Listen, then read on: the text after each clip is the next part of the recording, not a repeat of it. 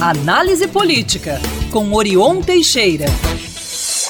Bom dia, Luciana, Bruna, caros e caras ouvintes. O primeiro dia do ano de ontem foi muito festivo e de vivas, especialmente a democracia. Em Minas, onde o governador Romeu Zema, do Partido Novo, tomou posse para seu segundo mandato, e também em Brasília, onde Lula, do PT, foi empossado para o terceiro mandato um feito inédito na República, só conquistado agora por ele e pelo ex-presidente Getúlio Vargas há mais de 70 anos. Apesar dos receios e das ameaças bolsonaristas de que ele não subiria a rampa presidencial, Lula o fez com pompa e circunstância e superou, com criatividade e visão social, a ausência do antecessor na transmissão do cargo e da faixa presidencial. Sem grandes riscos à posse, Lula decidiu realizar o tradicional desfile em carro aberto e sequer usou colete à prova de balas, antes recomendado pela Polícia Federal.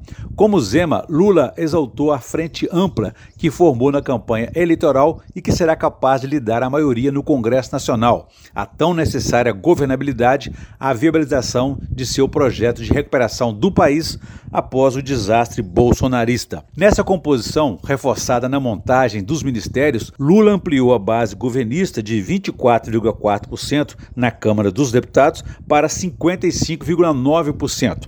No Senado, o ganho foi ainda maior, mais expressivo, de 17,3% para 58%. Ficaram de fora, claro, a oposição que está mais no campo da direita, da extrema-direita e que deverá se preparar para criar as dificuldades e tentar voltar ao poder daqui a quatro anos. E já começaram ontem mesmo. Por exemplo, os governadores declaradamente bolsonaristas, como o governador paulista Tarcísio de Freitas, o goiano Ronaldo Caiado e o amazonense Wilson Lima, decidiram boicotar a posse. O governador Romeu Zema também não foi, mas para evitar a classificação bolsonarista, argumentou aspectos logísticos entre sua posse e a de Lula.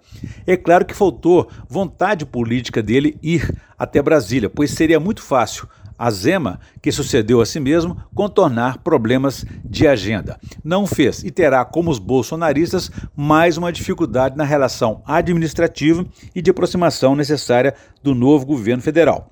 Como Lula já disse que não se candidatará novamente, a sucessão dele, pode-se dizer, já começou. A direita, o centro-direita e os bolsonaristas apostam nas dificuldades econômicas de Lula para se cacifarem no futuro. Em seu discurso de posse, o governador mineiro Zema também comemorou a ampliação de sua base política, pontuando que, quando foi eleito pela primeira vez, tinha apoio apenas do seu partido, o Novo, e agora sua base chega a 10 partidos. Poderá, com isso, né, ter mais, ter aí uma maioria folgada para aprovar os projetos que não conseguiu na Assembleia Legislativa durante o primeiro mandato. Mesmo assim, ele terminou primeiro mandato, vencendo a queda de braço com os deputados estaduais, pois, sem um aval do legislativo, ele fez adesão ao regime de recuperação fiscal, seu projeto mais polêmico, por meio de decisão judicial. Realizou também o leilão do metrô de Belo Horizonte na última semana do ano passado. Travou a Assembleia para evitar pautas bomba e depois fez acordo para destravar